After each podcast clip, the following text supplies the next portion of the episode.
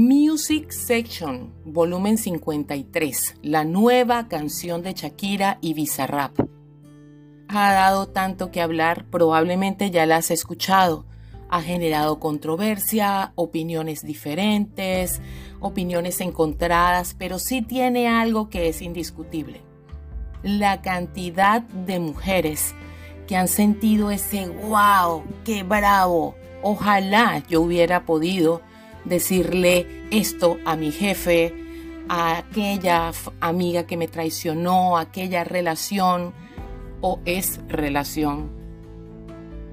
Si tú has sentido algo parecido al escuchar la canción o al ver el video, probablemente este episodio va a resonar contigo. Lo que callan las mujeres. Quédate, que ya comenzamos.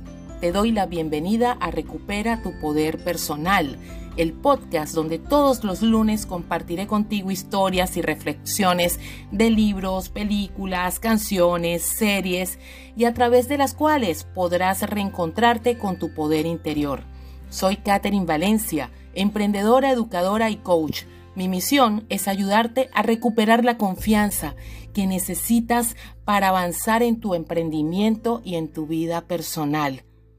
Si esto conecta contigo, suscríbete de inmediato a este podcast, compártelo con algún amigo o con alguna amiga a quien le pueda ayudar y quédate y conecta con esta comunidad. Este es el primer episodio del año 2023 y me fascina que tenga este título, Lo que callan las mujeres. ¿Por qué tantas mujeres han respondido de la forma en la que lo han hecho frente a este nuevo video de Shakira dedicado a su ex? Es más que evidente, la letra es muy obvia, hace referencias a él, que te salpique, hace referencias a la pareja que él tiene actualmente, claramente, y por el tipo de cosas que se dicen, en esta canción es obvio que está mostrando en la canción pues rabia e indignación. A muchas mujeres les ha encantado por varias razones que te voy a compartir hoy en este episodio.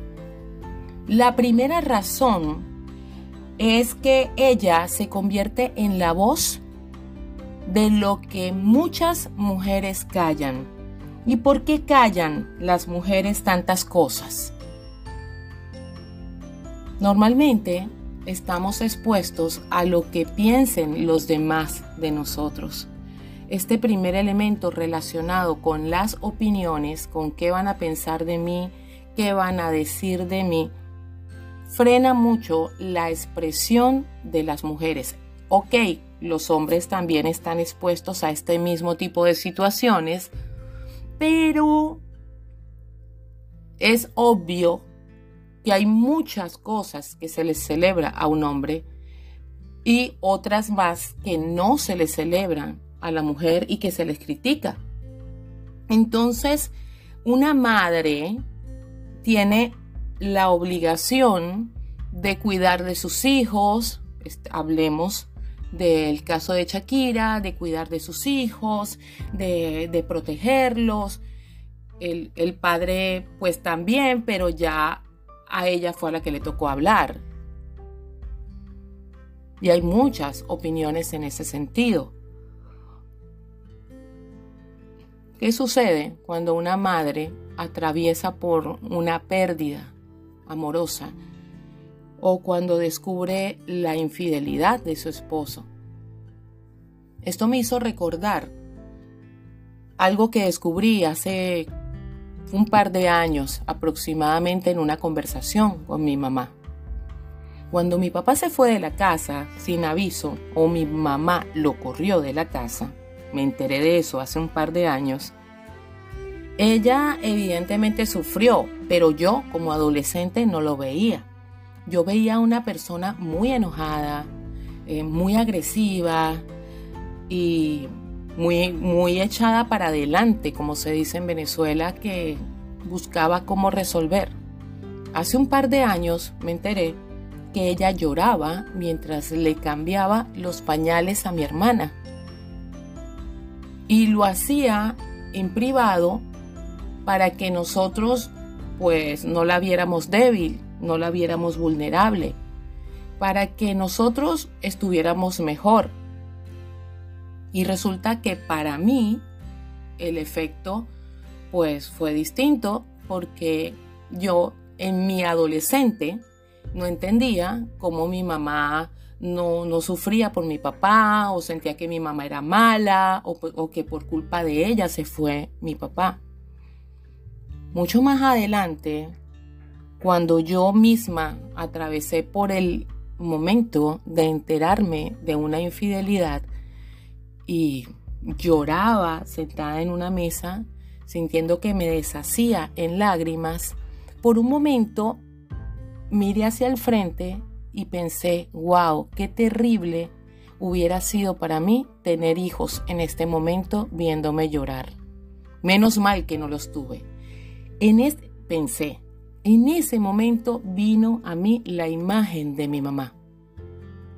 Y dije, wow, ya no vi a la mamá, vi a la mujer. Una mujer con apenas 16, 33 años, 34 años quizás, en un país diferente al suyo, donde no tenía a su mamá cerca, ni a su familia cercana. Estábamos en Venezuela y todos habíamos nacido en Colombia. Una niña de dos años, una bebé de dos años, mi hermana, un varón, un hombre de nueve años, un niño de nueve años, mi hermano, y yo con 15, 16 años, sola. A veces juzgamos sin saber lo que realmente le, le toca vivir a las personas. Pero sí sabemos que muchos de nosotros buscamos responder a las expectativas que se tiene de nosotros a nivel social. Entonces, hablemos de, de, las mujeres que callan, wow, no digas que estás mal, la gente siempre tiene que verte bien, acabas de perder un trabajo o te va muy bien en un trabajo o en un proyecto o en un empleo. A todas luces todo está bien en tu vida, tienes un matrimonio excelente, tienes unos hijos brillantes, pero tú te sientes inconforme, te sientes incompleta. Sabes que algo no está bien, hay algo que necesita cambiar. Ah, no lo digas, porque si lo dices, eres una malagradecida. O de repente estás en un proyecto o estás en un trabajo donde no te gusta cómo te trata tu líder de proyecto o tus compañeros, pero calla, porque al menos tienes un empleo y tienes que cuidarlo. Te acaba de ser infiel tu pareja con tu mejor amiga, con algún familiar o con la vecina de al lado y no, no le demuestres a tu vecina que estás enojada porque eso es perder tu dignidad. Tú tienes que estar firme, no demuestres, tú fuerte ahí, usted camine derecho, póngase los tacones, píntese con el labial rojo, pero que no se le note. ¿Por qué? ¿Por qué no poderle decir a la otra persona si la conoces, wow, qué disgustada estoy, qué brava estoy, cómo me pudiste hacer esto? A mí, que era tu amiga, ¿Cuántas infidelidades no suceden con el amigo o con la amiga? Es muy común que sean personas cercanas a la relación. Sale Shakira cantando y diciendo, y muchas mujeres, pues se sienten empoderadas. Bravo, la mujer que dice, la mujer que habla, la mujer a la que no le da pena decir lo que siente, ni le importa lo que opinen los demás es esa parte eh, visceral, salvaje, que muchas personas esconden y que no muestran. Por supuesto que no solamente hay, hay que considerar el temor que, que tenemos las mujeres frente a lo que opinen los demás de nosotras, no solo hay que considerar lo que espera o lo que se espera socialmente de nosotras. Y número tres, no se sabe cómo gestionar emocionalmente cosas de las que no se hablan.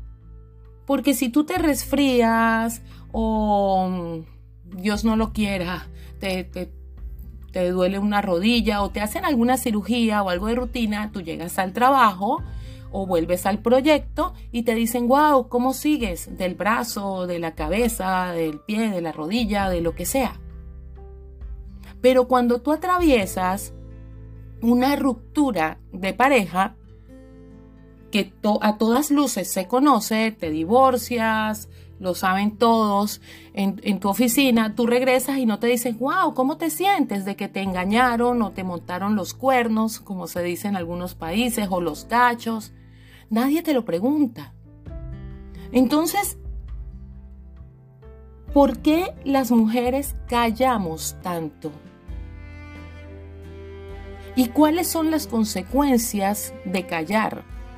Porque evidentemente viendo a Shakira cantar y, divertirnos un rato con la canción y reírnos y decir, wow, qué bueno, no vamos a solucionar nuestra situación. Yo te diría que lo primero que es importante considerar si estás pasando por una situación en la que estás callando es la validez de lo que tú piensas. Y la única manera de tú juzgar la validez de lo que tú piensas es empezando a decirlo. Quizás no puedes saltar como Will Smith que fue y le dio una cachetada al otro en la entrega de los Oscars. Y necesitas como que filtrar, pasar por el tamiz, colar como el colador cuando le quitas el, el zumo al jugo y quieres tomar el líquido. Tienes que hablarlo con alguien. No te puedes callar. Tus amigas lo tienen que saber, tu familia lo tiene que saber, si no es tu familia porque va a juzgar y no te va a apoyar, algún amigo. Y si no, ve con un profesional, con un terapeuta, con un psicólogo, psiquiatra, con un coach, o ve a algún grupo de apoyo donde tú puedas conocer otras historias, porque eso es lo que gusta de este video que normalmente nosotros nos identificamos con historias, con los reality show y empezamos a pensar, ¿qué hubiera hecho yo? ¿Qué habría hecho yo? Oh, qué divino. Tienes que compartirlo. Esa es la primera consideración. Por supuesto que tienes que compartirlo en un entorno seguro. Porque si estás insatisfecha o insatisfecho en una situación laboral, pues no puedes irlo a comentar con el compañero que acabas de conocer, no sabes si Él te va a dar la contención o va a ser leal contigo.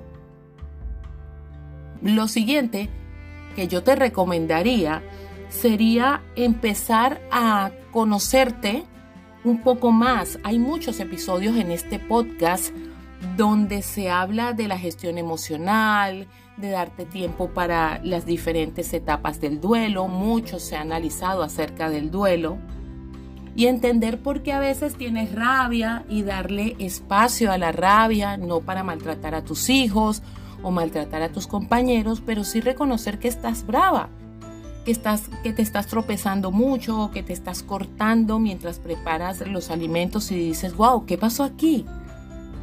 ¿Por qué me estoy golpeando con las cosas? Ok, es rabia, me siento mal.